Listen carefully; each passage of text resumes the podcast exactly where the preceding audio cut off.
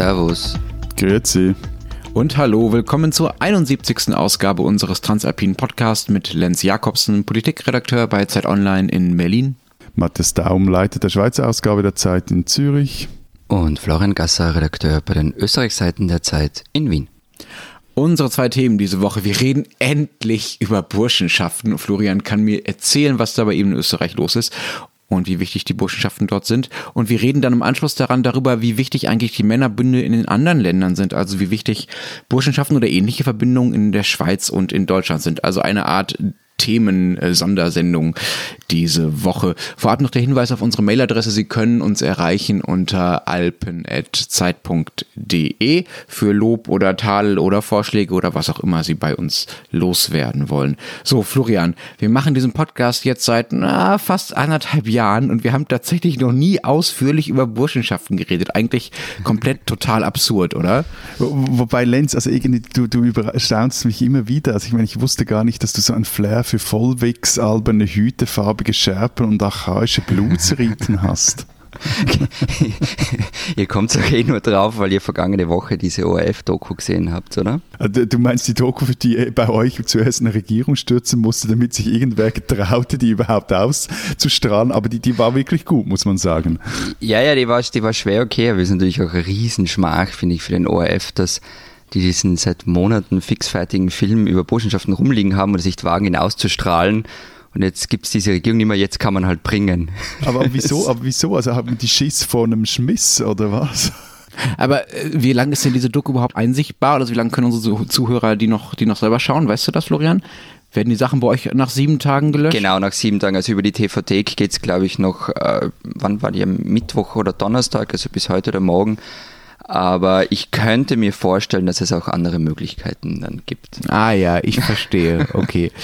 äh, mal abgesehen davon, dass äh, ich es interessant finde, Matthias, dass du glaubst, dass ich alles toll finden muss, wofür ich mich interessiere. Äh, also ich interessiere mich nur für Burschenschaften. Ich habe überhaupt keine Nähe zu ihnen. Auch wenn ich tatsächlich in meiner Studienzeit auch ein paar Leute kannte, die bei Burschenschaften Mitglied waren, aber auch wirklich nur kannte. Befreundet war ich äh, nicht so wirklich mit ihnen. Äh, aber erklär doch erstmal, was diese Burschenschaften überhaupt sind. Die scheinen ja unglaublich wichtig zu sein bei euch, ja?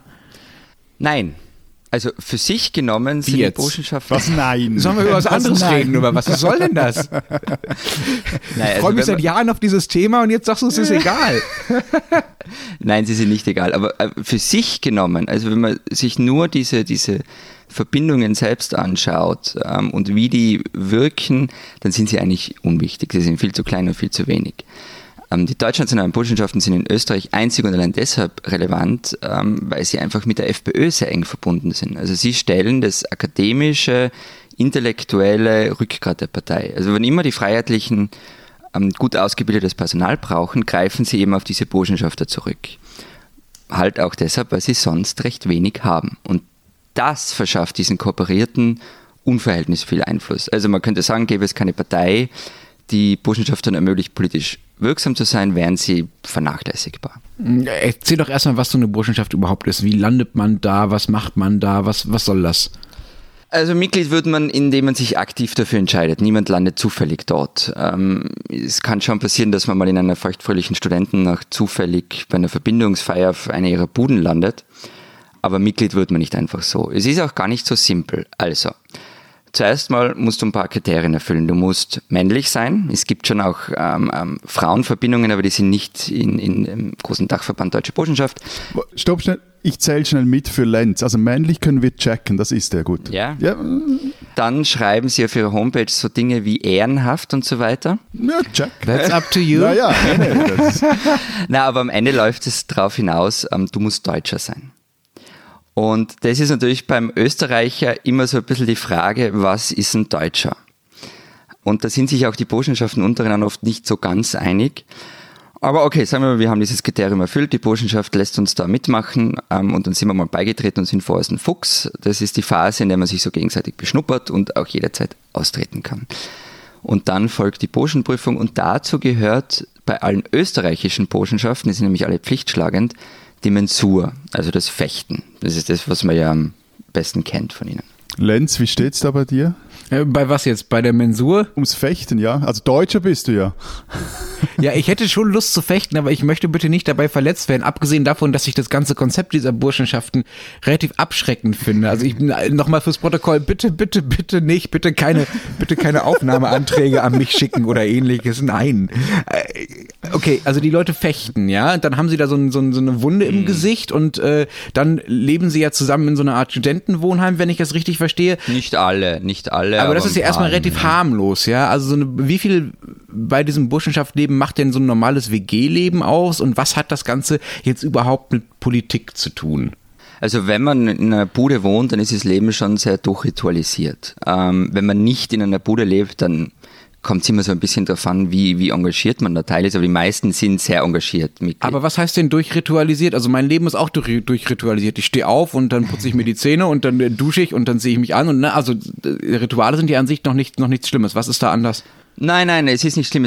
Also das Problem ist, äh, finde ich jetzt bei den Botschaften, bei diesem Fechten zum Beispiel, also das in Österreich einfach wichtiger Bestandteil ist, ohne diese Fechterei bist du auch kein Mitglied. Das heißt, du trainierst auch die ganze Zeit am Paukboden und in der Forschung der Botschaften geht es halt dann darum, die mannhaften Tugenden zu stärken, also ein echter Mann zu sein.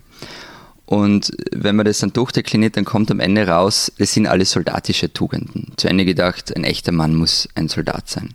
Okay, das wäre jetzt, Matthias, das Protokoll der Punkt, an dem ich auch formal aussteigen will. aus dem Beitrittsprozess.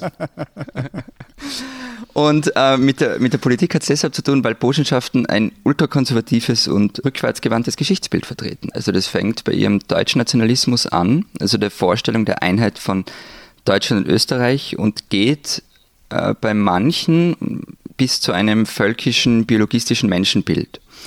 Und da sind auch die österreichischen Burschenschaften immer Avantgarde gewesen. Also das waren immer die Hardliner in diesem Dachverband Deutsche Burschenschaft. Aber ich meine, ich, ich kapiere das nicht. Also gleichzeitig berufen sie sich ja auch immer wieder auf die Revolution von 1848. Äh, wie, wie, geht das zusammen? Erstens und zweitens, warum um alles in der Welt wollen Österreicher die besseren Deutschen sein? Also das mit 1848, da können wir vielleicht dann später nochmal drüber reden. Das ist für Österreich, das tun sie zwar auch in Österreich, aber da haben sie ein bisschen ein argumentatives Problem. Und das mit dem Deutschen, also sie sehen sich halt als letzte Bastion der Deutschen, des Deutschtums Richtung Süden und gleichzeitig natürlich auch etwas zurückgesetzt, weil sie eben laut ihrem Pass nicht Deutsche sind, sondern Österreicher. Damit müssen sie leben. Und das nagt an vielen. Also manche nennen die Österreicher innerhalb der Burschenschaften auch ernsthaft Ostmerker. Also das ist die Bezeichnung, die Österreich in Nazi-Deutschland hatte. Und ein, ein Burschenschafter aus Nordrhein-Westfalen hat mir mal erzählt, für ihn seien die, die Österreicher immer so diese, diese affektierten braunen Herren gewesen, die irgendwie mit Themen um die Ecke gebogen sind, die in Deutschland keinen Menschen mehr interessiert haben. Und mit diesem extrem konservativen Bild, also manche Bünde gelten auch als rechtsextrem, waren sie der wirklich der, der hardcore-extreme Block innerhalb des Dachverbands und haben auch dafür gesorgt, dass sich der Bund schon zweimal gespalten hat. Nämlich einmal in den 90er Jahren, als die neue deutsche Burschenschaft gegründet wurde, weil die Wiener Olympia den Vorsitz in der DB übernommen hat. Und dann noch einmal vor ein paar Jahren, als die IBZ entstanden ist, also die Initiative Burschenschaftliche Zukunft. Die, die, die, die war's? Initiative Burschenschaftliche Zukunft, die jetzt mittlerweile ist, äh, die, die allgemeine deutsche Burschenschaft heißt dieser Dachverband jetzt. Und damals ging es darum, dass vor allem die österreichischen Bünde eine Erklärung zum volkstumbezogenen Vaterlandsbegriff unterschrieben hatten, der ein völkisches Abstammungsprinzip in den Burschenschaften durchsetzen sollte. Den Antrag hat, haben dann auch bald mal viele Aria-Paragraph genannt. Anlass war Mannheimer Verbindung, die ein Mitglied mit chinesischen Eltern aufgenommen hatte. Und in den Augen mancher war das völliges Sakrileg, weil für die Österreicher ist eigentlich unmöglich, dass so jemand Deutscher sein kann.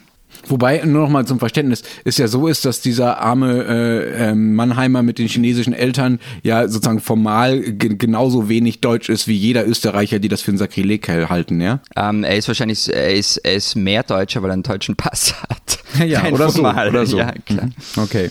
Aber du, du, hast jetzt mehrfach betont, eben die einen, die seien äh, rechtsextrem gewesen oder seien rechtsextrem, aber was, was sind denn die anderen? Also ich finde schon, dass man eine Unterscheidung machen muss. Also manche Verbindungen gelten ganz eindeutig als rechtsextrem. Ich klammer auf, ich beziehe mich da auch immer auf die Kategorisierungen vom äh, Dokumentationsarchiv des österreichischen Widerstandes, die diese Einstufungen vornehmen. Ähm, bei anderen weiß man einfach zu wenig. Ähm, da kann man dann schlecht sagen, die sind rechtsextrem, wenn man nicht weiß, ähm, wie die agieren. Und andere sind zwar hart ultrakonservativ, aber nicht rechtsextrem. Und das ist eine feine Grenze, die man auch machen muss, finde ich. Einfach zu sagen, das seien alle Neonazis, ähm, damit macht man sich nämlich zu einfach. Und das ist genauso ein Unsinn, wie wenn man behaupten würde, jeder, der in Wien auf dem, jährlichen Burschenschafterball geht, also früher hieß er WKR-Ball, jetzt Akademikerball, ausgerichtet von der FPÖ, also dass jeder, der dorthin geht, sei rechtsextrem. Stimmt auch nicht. Aber was sich halt schon jeder Burschenschafter vorwerfen lassen muss und auch jeder Ballbesucher, sie bewegen sich halt in einem Umfeld, in dem Rechtsextreme sind, die auch daraus keinen Hehl machen und sie akzeptieren dieses Umfeld.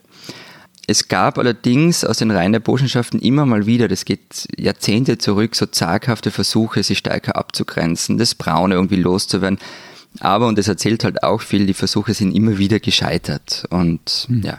Aber um das Ganze noch komplizierter zu machen, du redest ja jetzt die ganze Zeit, wenn ich es richtig verstehe, hauptsächlich über die freiheitlichen Burschenschaften, ne? unter denen es dann auch nochmal Unterschiede gibt zwischen den tatsächlich Rechtsextremen und den nur ultrakonservativen. Und dann gibt es ja, um es alles noch zu verkomplizieren, auch noch die christlichen Burschenschaften. Das heißt, äh, ja, da wird es irgendwie noch breiter. Was unterscheidet die und warum sind die jetzt nicht mehr so einflussreich? Also sie, sie heißen nicht freiheitliche Burschenschaften, ähm, weil sie formal nichts formale mit Begriff, Genau, also äh, deutsch-nationale Burschenschaften, schlagende Burschenschaften oder eben alles, was in diesem Dachverband Deutsche Burschenschaften drinnen ist. Ähm, es gibt dann auch noch Sängerschaften, Landsmannschaften und so weiter. Und die große Verwechslungsgefahr, der du jetzt aufgesessen bist, und ich finde, da muss man echt aufpassen, ist mit diesen katholischen Verbindungen, der Kartellverband, der CV. Die schauen zwar gleich aus wie Burschenschafter, sie haben auch diesen Deckel und das Band, haben aber ideologisch mit Burschenschaften wirklich nichts zu tun. Gar nichts. Also das sind katholische Studentenverbindungen, sind auch Männerverbindungen die keine Mensurfechten mit dem Staat Österreich auch überhaupt kein Problem haben. Ganz im Gegenteil. Also das sind stramme Österreich-Patrioten. Sehr konservativ auch, aber eben nicht deutschnational und haben auch mit Burschenschaften nichts zu tun. Ah, die nennen sich noch nicht mal Burschenschaften. Nein. Also das ist okay, okay. Das sind aber auch Verbindungen, die unter Studenten stattfinden. Genau, also ja? gibt es auch für okay. Schüler, es gibt auch den MKV, den Mittelschulkartellverband, aber der CV, also Kartellverband, ist für Studierende. Okay. Und all diese Verbindungen, also sowohl die, die christlichen Studentenverbindungen als auch die, sagen wir mal, die Burschenschaften, über die wir vorher gesprochen haben, was bekommt man denn von dem so im Uni-Alltag mit und im gesellschaftlichen Alltag? Spielt das eine Rolle oder sind das so wenige, dass es gar nicht auffällt? Oder dominieren die das Unileben? Hast du von also, dem was mitbekommen, als du studiert hast? Ich wollte eigentlich den CV jetzt rausnehmen aus der ersten Debatte, weil, weil ich es eben nicht, nicht gerecht finde, wenn man die mit den Burschenschaften vermischt. Aber okay, dann lass uns erstmal nur über die vermeintlich genau. Freiheitlichen sozusagen reden, also über die Burschenschaften. Genau, also das kommt ein bisschen darauf an, wie viel du mitbekommst von denen, wo du studierst. Also ich war auf geisteswissenschaftlichen Fakultäten und da gibt es de facto keine Burschenschaften und wenn, dann haben sie sich versteckt. das, ähm, am Juridikum ähm, schaut es ganz anders aus. Wirklich sichtbar sind sie immer am Mittwoch, so um die Mittagszeit. Da machen sie nämlich ihren wöchentlichen Bummel. Also da stehen sie dann auch in Wien vor der Hauptuni rum, Gegendemonstranten sind da, Polizei ist da und dieses Schauspiel dauert irgendwie eine Viertelstunde und dann ist es auch schon wieder vorbei. Das ist auch das Einzige, wo ich sie wirklich mitbekommen habe. Ich war einmal in so einem politischen Theorie-Uniseminar, wo ein Burschenschafter war und, und der hat dann auch ein bisschen argumentiert. Aber das war, das war, glaube ich, das einzige Mal, dass, dass mir das untergekommen ist, so als Student an der Uni. Wo sie ja wirklich Einfluss zu haben scheinen, das kam zumindest auch in dieser Doku vor, von der wir jetzt schon öfters erzählt haben, die wir wirklich allen empfehlen, ist äh, dann direkt im Parlament. Ne? Also wenn ich es mhm. richtig mitbekommen habe, haben ist mindestens ein Drittel der FPÖ-Abgeordneten, also der aktuellen Abgeordneten, demnächst wird es ja Wahlen geben, ein, mindestens ein Drittel der FPÖ-Abgeordneten ist Mitglied in einer dieser Burschenschaften. Das ist ja schon krass viel. Es schwankt ein bisschen von Legislaturperiode zu Legislaturperiode, aber ja, ungefähr ist es so. Und was bedeutet das für die Politik? Also die FPÖ war, wie wir ja alle wissen, eine Regierungspartei bis vor kurzem. Wie hat sich dieser Burschenschaftsanteil in der Politik ausgedrückt konkret? Na, ich würde mal sagen, die Hymne wird endlich wieder mal anständig gesungen. Weil singen können sie ja, die Burschenschafter. Ja, es die können sehr schöne Dinge singen. Kommen wir später noch zu. Also vielleicht historisch gesehen, der Einfluss der Burschenschaft in der FPÖ war immer so in Wellenbewegungen. Also vor allem dann, wenn es um die Partei schlecht stand, dann waren sie da. Also sie haben, nicht allein allerdings, aber maßgeblich Jörg Haider als Parteichef installiert. Und der hat sich allerdings dann nicht wirklich bedankt bei ihnen, sondern sie entmachtet. Also er hat dann die Botschafter durch seine Bubalpartie ersetzt. Also diese jungen Fashion-Männer um ihn herum. Und ähm, dann allerdings, als sich Haider abgespaltet hat von der FPÖ, dann waren sie auch wieder da. Und Heinz-Christian Strache hat ganz offen gesagt, dass ohne die Kooperierten die FPÖ nicht überlebt hätte. Also das wären die loyalsten aller gewesen. Was dann passiert ist, war, dass ihr Einfluss mit den Wahlerfolgen nicht zurückging. So war es nämlich bei Haider. Und die Burschenschaften sind seit 2005, sie sind geblieben.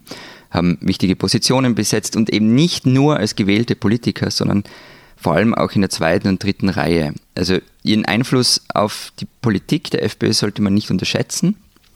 Andererseits sollte man ihre, ihre generelle Macht auch nicht überschätzen. Also sie stellen sich ja oft so gern da als die Schattenmänner, die durch irgendwelche blutigen Rituale ja, verbunden sind und von ihren Buden aus die Republik lenken. Das ist ja Unsinn. Also die Burschenschaften sind genauso mächtig, wie sie durch die FPÖ sein können, nicht mehr aber auch nicht weniger, was man vor allem dann bei Regierungsbeteiligungen sieht, wenn man sich anschaut, wer sitzt in den Ministerkabinetten, wer wird in Aufsichtsräte von staatsnahen Unternehmen geschickt.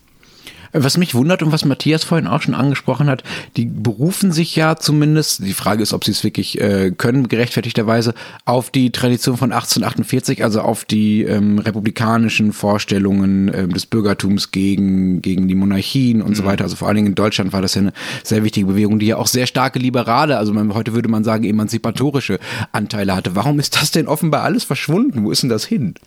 Also diesen Bezug auf 1848, das können die Burschenschaften in Deutschland vielleicht von sich behaupten. Die, die gehen ja auf das Jahr 1815 zurück. Da wurde die erste gegründet, genau. Genau, die Urburschenschaft in Jena. Und in Österreich tun sie sich damit halt schwer, weil sie in Österreich eigentlich erst in den 1850er Jahren auftauchen, also nach dem Scheitern der Revolution. Und ja, irgendwann mal davor waren Burschenschaften sicher auch progressiv, zumindest ein bisschen, aber nach 1848 war das alles vorbei. Also da hat das völkisch-nationale einfach gesiegt über das Liberale. Und dann kam auch relativ rasch und harter Antisemitismus. Und dann im späteren Verlauf waren die Burschenschaften auch in Österreich sehr, sehr begeistert von der NSDAP und sind auch schon vor 1933 in Scharen dieser Partei beigetreten. Also vom Liberalen ist eigentlich nichts übrig. Äh, das heißt, linke oder liberale Burschenschaften an sich gibt es einfach gar nicht. Also in Österreich nicht, nein. Ähm, es, gibt, es gibt natürlich linke Netzwerke, aber die sind nicht ansatzweise mit dem vergleichbar, was Burschenschaften wären. Also dieses rein männliche, chauvinistische, der hat eng mit einer Partei verwogen. Außer vielleicht der TV, aber dazu kommen wir noch. Matthias, was mich wundert, ähm, ihr habt doch eigentlich, was so ein paar, sagen wir mal, ähm, Entstehungsbedingungen angeht, ähnliche Voraussetzungen wie Österreich. Also ihr habt auch eine starke rechtspopulistische Partei. Ihr habt erst recht diesen starken äh, emanzipatorischen republikanischen Gestus davon, äh, den, der so ein bisschen Parallelen zu 1848 hatte. Also da gäbe es ja genug Anknüpfungspunkte, die auch dazu führen, dass es bei euch auch starke Burschenschaften gibt. Warum hört man davon nichts? Habt ihr gar keine? Oder sind die tatsächlich so geheim und im Untergrund, dass man nichts mitkriegt und sie haben tatsächlich die Macht? Vielleicht, weil wir einfach nicht mehr wie die Kollegen in Österreich im 19. Jahrhundert leben. Weil. Oh. Ähm, na, was Wollen wirklich, wir wirklich nochmal über das Frauenwahlrecht reden? Ich bin es ja leid, aber wenn du immer mit solchen doofen Ideen um die Ecke kommst, Matthias. Nein, also interessant ist ja, dass äh, also im 19. Jahrhundert die Burschenschaften oder die Studentenverbindung, wie sie bei uns genannt werden, eine extrem wichtige Rolle in der Schweiz spielt. Und auch die erste Verbindung, die Zofingia, die wurde 1818 gegründet, also drei Jahre nachdem die Urverbindung in Jena gegründet wurde und ging auch mit einem Reformationsjubiläum einher. Und zwar wurde hier nicht Luther die Referenz erwiesen oder ihn gefeiert, sondern halt der hiesige Umstürzer Zwingli. Und es waren, also wenn man sich da mal so diese Mitgliederlisten anschaut, wer damals alles in der zu Fingi halt in einer anderen Studentenverbindung war. Also es war der, der Maler Albert Anker, der Schriftsteller C.F. Meyer, es war Alfred Escher, der, eine, vermutlich der mächtigste Schweizer, den das 19. Jahrhundert, vermutlich auch das 20. Jahrhundert je sah. Jeremias Gotthelf, der Schriftsteller, oder Henri Guison, der General der Schweiz im Zweiten Weltkrieg. Und die Zofingia, von der ich spreche, die ist auch heute noch eine der größten Verbindungen. Und damals, also im, im späteren 19. Jahrhundert, da war auch ein Sechstel der äh, Parlamentarier war Altherr der Zofingia und noch äh, weitere waren dann in anderen Studentenverbindungen. Also das waren ähnliche Verhältnisse, zumindest jetzt äh, vom Einfluss der äh, Studentenverbindungen wie heute in Österreich. Dann war es aber so, dass sich bereits in den 1830er Jahren sich äh, die liberale radikale Helvetia von der Zofingia abspaltete und 1841 entstand, entstand dann der katholisch-konservative Schweizerische Studentenverein.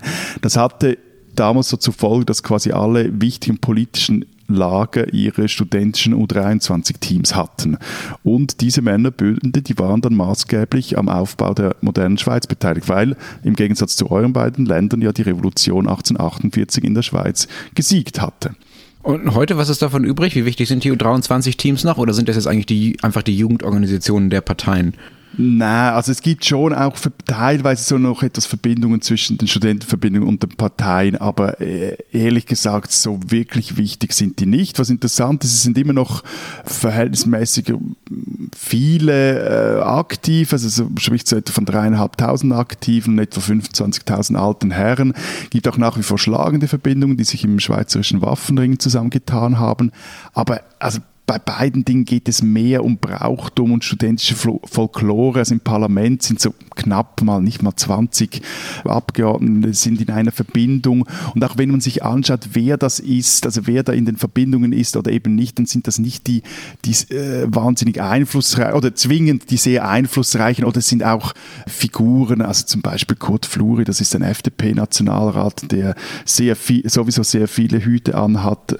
Ähm, aber das, ist, das sind jetzt nicht irgendwie irgendwelche äh, Rechtsaußen, Radikalinskis etc. Und wer heute mit seiner Alma Mater verbunden bleiben will, der, der tritt dann halt lieber so eine Alumni-Organisation bei. Also da, da, hat das angelsächsische Modell eigentlich auch diese, dieses Verbindungsmodell völlig überholt. Und das finde ich ja das Interessante, was du gerade wegen den Zahlen bei euch gesagt hast. Also es sind ja nicht viel mehr Burschenschafter bei uns als bei euch. Und das bringt mich zum Eingangsstatement zurück. Also ohne die FPÖ wären die nicht ansatzweise mächtig und wären auch keine Minute Redezeit wert sagt er nach 20 Minuten.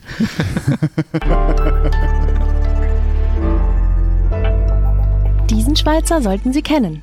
Wir bleiben im 19. Jahrhundert und feiern den Schriftsteller Gottfried Keller. Am 19. Juli würde der nämlich seinen 200. Geburtstag feiern und Keller, den einen oder anderen Hörern, der einen oder anderen Hörerinnen vielleicht bekannt als Autor der Züricher Novellen oder des Grünen Heinrichs. Keller war und ist einer der wenigen Schweizer Schriftsteller von Weltformat. Und er war dazu, wie es ein anderer Schweizer Autor, Adolf Muschk, mir kürzlich in einem Interview sagte, eine der interessantesten Schweizer Persönlichkeiten eben dieses 19. Jahrhunderts.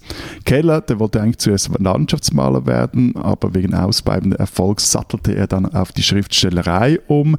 Der war nämlich eng verbandelt mit der Zürcher Oberschicht, die wiederum maßgeblich am Auf Aufbau des Bundesstaates beteiligt war, eben auch wie vorher erwähnt, teilweise in diesen Studentenverbindungen. So wurde Keller also von diesen Kreisen immer wieder unterstützt, unter anderem mit Stipendien, die ihm lange Aufenthalte in Deutschland ermöglichten, unter anderem auch in Berlin. Und 1861 wurde Gottfried Keller zum ersten Staatsschreiber des Kantons Zürich ernannt. Gleichzeitig, und das macht ihn interessant, hatte er auch recht viele politische äh, Turns hinter sich oder legte er Turns hin und er biss auch immer wieder die Hand, die ihn fütterte mit seinen träfen Texten. So, und wer sich nun fragt, 200 Jahre später, wieso man einen wie Keller überhaupt noch lesen sollte oder wieso der interessieren sollte, dem empfehle ich Kellers letzten Roman zur Lektüre, der da heißt Martin Salander. Auch wenn es, wie Literaturkritiker sagen, bei weitem nicht sein bestes Buch sei und Keller selber auch mit dem unvollendeten Werk unzufrieden war, wer wissen will, wie die Schweiz zu dem wurde, was sie heute ist und wer auch verstehen will, wie Politik in diesem Land funktioniert hat und teilweise auch immer noch funktioniert, der oder die lese dieses Buch. Gottfried Keller und sein Roman Martin Salander, die sollte man kennen.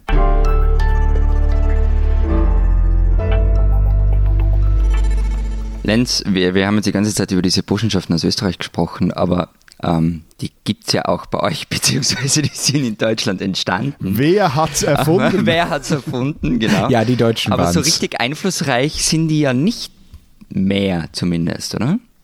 Ja, wobei ich jetzt gerade, als ihr von den Zahlen erzählt habt, ne, also du mit deinen, ich glaube, 3600 Aktiven und 25.000 äh, alten Herren da, äh, Matthias, dachte ich, ho, so wenig sind es in Deutschland dann doch nicht. Also wir haben hier, das ist, glaube ich, eine Zählung von vor fünf Jahren oder eine Schätzung von vor fünf Jahren, ungefähr 150.000 äh, Mitglieder in Deutschland. Das ist zwar prozentual ein bisschen weniger als bei euch in der Schweiz, Matthias, und wahrscheinlich auch als bei euch in Österreich, Florian, aber es ist schon auch nicht so ganz so wenig. Und äh, ja, äh, gerade die, äh, die Deutschnationalen haben aber massiv an Einfluss verloren in den letzten Jahrzehnten und Jahrhunderten. Das äh, geht sogar so weit, dass sie geradezu verrufen waren. Es gibt ein sehr schönes Beispiel. Es gibt einen äh, Politiker, Michael Büge, Der ist CDU-Politiker in Berlin, also in der Berliner Landespolitik gewesen, nicht in der Bundespolitik. Und der ist Mitglied der Burschenschaft Gotia, die wiederum, die sind schlagende Verbindungen, wie die österreichischen Verbindungen auch, ähm, haben sehr, ist Mitglied in diesem äh, Verbund der deutschen Burschenschaft, die ja genau diese Probleme hatte, über die wir im ersten Teil schon geredet haben. Also Probleme damit hatte, dass sie auch als rechtsextrem galt oder es auch tatsächlich war. So.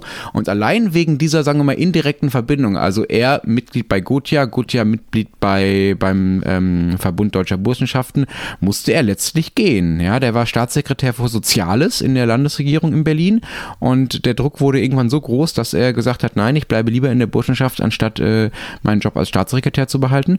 Und jetzt ratet mal, was Herr Büge heute macht. Er schreibt wütende Blogposts und teilt NZZ-Artikel auf Social Media und, zieht, und schreibt darunter Westfernsehen. das ist ah, Entschuldigung, das ist ja Herr Maaßen. Entschuldigung, Entschuldigung, Entschuldigung. Das war Herr Maaßen, genau. Herr Büge macht aber etwas, äh, was Herr Maaßen äh, sich bisher noch nicht traut, aber wer weiß, vielleicht kommt das ja noch. Er ist nämlich, tada, zur AfD gegangen. Er ist jetzt Fraktionsgeschäftsführer der AfD im Landtag Rheinland-Pfalz. Und das zeigt sehr, sehr gut, was mit den Burschenschaften passiert ist. Zumindest mit den Deutschnationalen. Sie haben äh, sehr, sehr stark an Einfluss verloren. Sie wurden sehr stark marginalisiert. Und dann kam, tada, die AfD und jetzt sind sie wieder auf dem aufsteigenden Ast. Genau, das ist der Punkt, den ich vorher immer mit dieser Verbindung mit der FPÖ gemeint habe. Also wenn du mit Burschenschaftern aus Deutschland nämlich sprichst, dann schauen die ja alle ganz neidisch auf Österreich, weil es eben hier die FPÖ gibt. Also in Deutschland hat man es eine Zeit lang mit der NPD versucht, aber das hat irgendwie nie so recht geklappt mit denen. Und die AfD ist halt jetzt eine Partei, mit Hilfe derer sich Burschenschaften Einfluss nach dem Vorbild Österreichs gewinnen können. Was ich übrigens vorhin noch vergessen habe, diese Doku, da kommt es nämlich auch vor, dieser, dieser Neid auf Österreich ein wenig.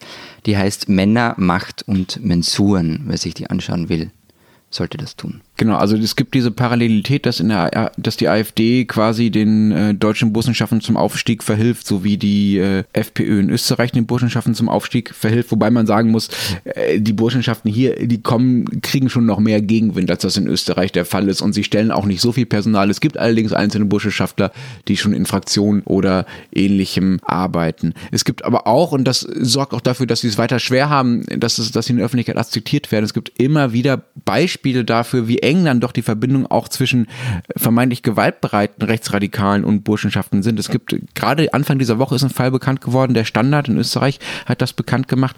Da wurde bekannt, dass die, Öst dass die deutschen Sicherheitsbehörden vor zwei Jahren war das, ähm, vermuteten, dass ein Student und ehemaliger Soldat, also der deutschen Bundeswehr, ein Attentat auf die damalige Verteidigungsministerin und noch Verteidigungsministerin Ursula von der Leyen äh, vielleicht geplant haben soll.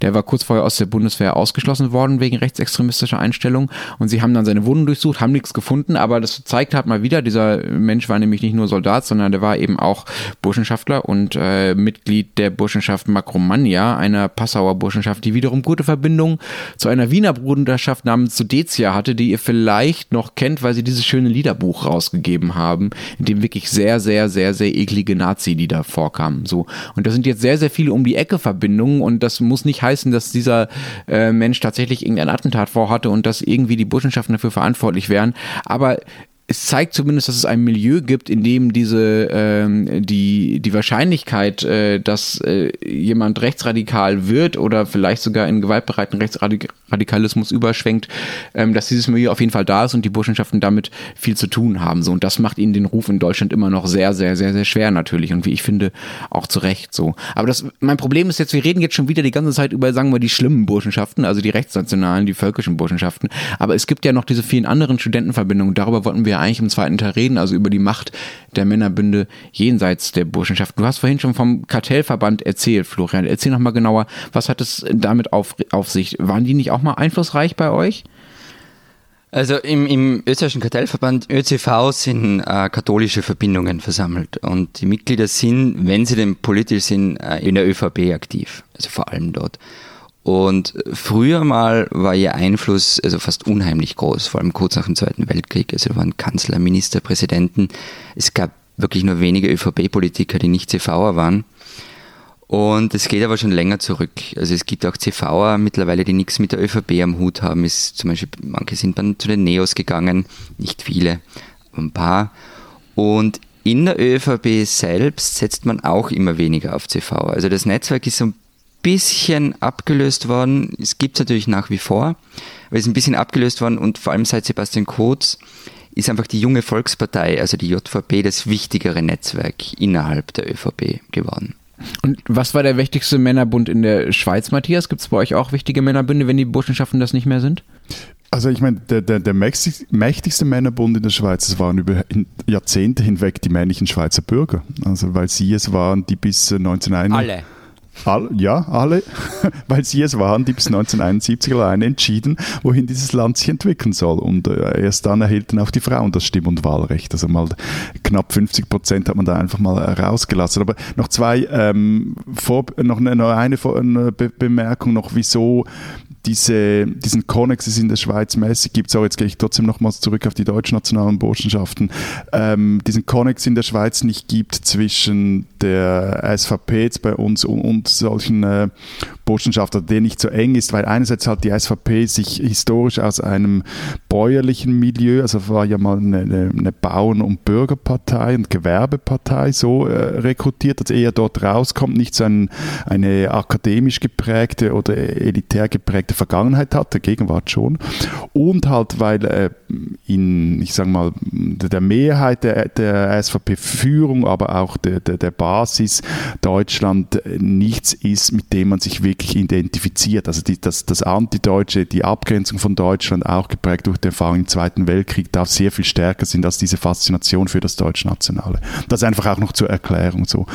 Ähm, und, aber zurück zum, zum Männerbund in, in der Schweiz. Und ich meine, das Zentrum dieser Männermacht, das war dann die Armee, weil jeder Schweizer Bürger muss bis heute Militärdienst leisten, bis zum Ende des Kalten Kriegs da hatten das ja auch die meisten, weil es gab noch keinen zivilen Ersatzdienst. Also wenn du keinen Dienst äh, tatest dann, äh, oder tun wolltest, dann musstest du in den Knast.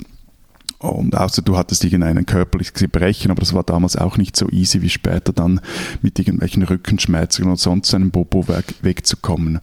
Und weil die Armee, das kommt dann dazu, weil die Armee kein Profibetrieb ist, sondern ein Milizbetrieb, da wurden dort auch Netzwerke geknüpft und diese Netzwerke, die reichten dann tief rein in die Wirtschaft und in die Politik. Also ohne einen gewissen militärischen Rang war es damals fast unmöglich, in der Schweiz Karriere zu machen. Das änderte sich so nach und nach in der Generation so meines Vaters, also da wurde es dann in Ausnahmefällen auch möglich, als einfacher Soldat oder Gefreiter auch äh, in der Wirtschaft Karriere zu machen. Und das ganze System brach dann so ab Anfang der 90er Jahre zusammen. Das ist eine, wie ich finde, extrem positive oder ein extrem positiver Nebeneffekt der politischen Öffnung des Landes zum einen und halt auch der, der ökonomischen Globalisierung, die das Land so recht zünftig durchschüttelte. Wenn ich so überlege, was so die mächtigsten Männerbünde in Deutschland waren, so in der jüngeren Vergangenheit, dann, es klingt jetzt ein bisschen böse, aber komme ich eigentlich um die SS nicht rum. Ne? Also die, äh, die Sturmtruppen äh, Hitlers, äh, die äh, ja über viele Jahre lang, also während der Nazizeit, äh, quasi das Land äh, äh, bestimmen konnten. Da durften auch nur Männer Mitglied sein, Frauen nur sehr, sehr indirekt über so eine ganz komplizierte Konstruktion, aber die waren eigentlich völlig unwichtig. Und die SS spielte ja auch nach dem Zweiten Weltkrieg durchaus noch eine Rolle. Also es gab äh, Verbünde von ehemaligen, die sich noch getroffen haben und sich gegenseitig unterstützt haben. Und es ist ja auch kein Zufall, dass äh, über dieses äh, Liederbuch, über das wir vorhin schon gesprochen haben, ja, dass da diese Wiener äh, Burschenschaft äh, rausgegeben hat und das für einen Skandal in Österreich gesorgt hat. Da ging es ja auch um SS und äh, Nazi-Liedgut. Äh, also da gibt es immer wieder Verbindungen zwischen, sagen wir mal, dieser sehr sehr nationalsozialistischen Kultur in Anführungszeichen und dem, was die Burschenschaften ähm, so kulturell anstellen. Das ist natürlich heute zum Glück, würde ich wirklich sagen, endlich mal alles weg und die Burschenschaften oder die, sagen wir, die Männerbunde, die es heute gibt, sind viel harmloser. Also es gibt noch Rotaria und Lions Clubs und so. Das gibt es bei euch ja wahrscheinlich auch, oder? Das sind so ja, Dinge, ja. die eher aus den, aus den USA kommen und wo auch mittlerweile seit 20, 30 Jahren auch Frauen Mitglied sein dürfen, auch wenn sie immer noch extrem in der Unterzahl sind. Aber es gibt noch einen, einen kleinen Männerbund, den ich sehr interessant finde. Kennt ihr den? Das ist der der Antenpakt. Friedrich Merz, oder?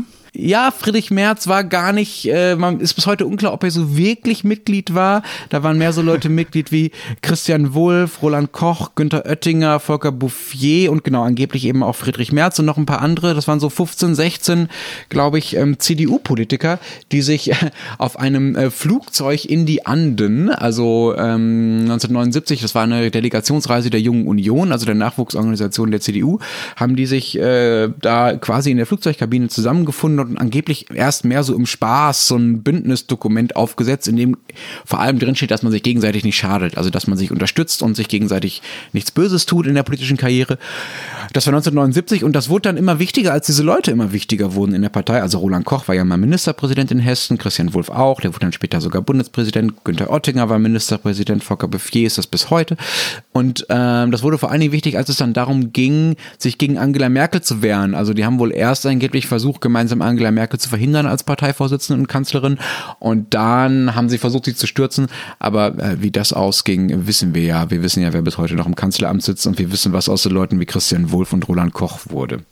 Aber also, was ich vorher noch vergessen habe, was schon auch noch wichtig ist, es gibt natürlich auch dann im kleineren, also im, vor allem auch im lokalen und regionalen, ähm, mehr oder minder einflussreiche Männerbünde in der Schweiz. Also zum Beispiel in Zürich die Zünfte oder in Basel die, die Fasnachtsklicken oder auch die Zünfte oder in Bern zum Beispiel die Burger, das, äh, die, das ist die Burgergemeinde, die auch sehr wohlhabend ist, da haben wir auch schon mal drüber gesprochen. Die sind aber eben, wie gesagt, das sind eher so lokale Organisationen, die in sich sehr enge Netzwerke hat, auf die man sich sicher auch sehr stark verlassen kann. Also man könnte auch von einem gewissen Filz, der sich da etabliert, sprechen, aber nicht so, dass sie in der nationalen Politik oder auch in der nationalen Wirtschaft so viel Einfluss hätten, wie eben früher dies, diese großen Männernetzwerke, die über Armee, Wirtschaft und Politik äh, herrschten. Aber etwas zum Schluss noch meine liebste oder mein liebster Männerbund, auf den ich im äh, Zuge der Recherchen gestoßen bin, das ist die Schlaraffia. Kennt ihr die? Ich habe die auch nicht gekannt. Nein, aber das klingt ganz großartig. Es ist, ich finde ich find auch, also wenn wir uns je überlegen sollten, einem Männerbund beizutreten, wovon ich wirklich schreiend davonrennen würde oder abraten auch würde, also weil ich mit dem Zeugs wie Lenz auch nichts anfangen kann. Aber wenn wir müssen, dann wäre das, glaube ich, unser Männerbund, weil die Schlaraffia ist die weltweite deutschsprachige Vereinigung zur Pflege von Freundschaft, können wir, Kunst können wir und ja. Humor haben wir. Ja. Na, Humor haben wir. Also, die, sie wurde 1859 im Deutschen Theater in Prag gegründet und ihr Wahlspruch lautet: In arte voluptas, in der Kunst liegt das Vergnügen. Und jetzt kommt's: Ihr Ziel ist gehobener Unfug. Genau mein Fall. Die spinnen, die Deutschen. Georg Friedrich Prinz von Preußen ist das Oberhaupt der Hohenzoller-Dynastie oder von dem, was halt übergeblieben ist davon. Denn allzu viel ist da nicht mehr. Ähm, das will der Prinz nun ändern und fordert nicht nur zahlreiche Kunstgegenstände von der öffentlichen Hand zurück, sondern wie sich und seiner Familie auch ein dauerhaftes und unentgeltliches Wohnrecht in einem Potsdamer Schloss erstreiten. So berichtete es der Tagesspiegel. Liebe Deutsche, ihr spinnt doch. Oder man könnte auch was anderes sagen, nehmt euch einmal zumindest ein Vorbild an Österreich. Zu oft sollte man das nicht tun, aber in dem Fall wäre es angebracht. Denn 1919, also vor 100 Jahren, wurden in Wien zwei Gesetze beschlossen. Zum einen das Gesetz betreffend die Landesverweisung und die Übernahme des Vermögens des Hauses Habsburgs Lothringen und zum anderen das Adelsaufhebungsgesetz. Kurz gesagt, wir haben unser Königshaus aus dem Land geworfen und seinen Besitz verstaatlicht und damit da auch niemand sonst auf die Idee kommt, irgendwas zurückzufordern, haben wir gleich noch das Tragen sämtlicher Adelstitel, genau, verboten. So geht das.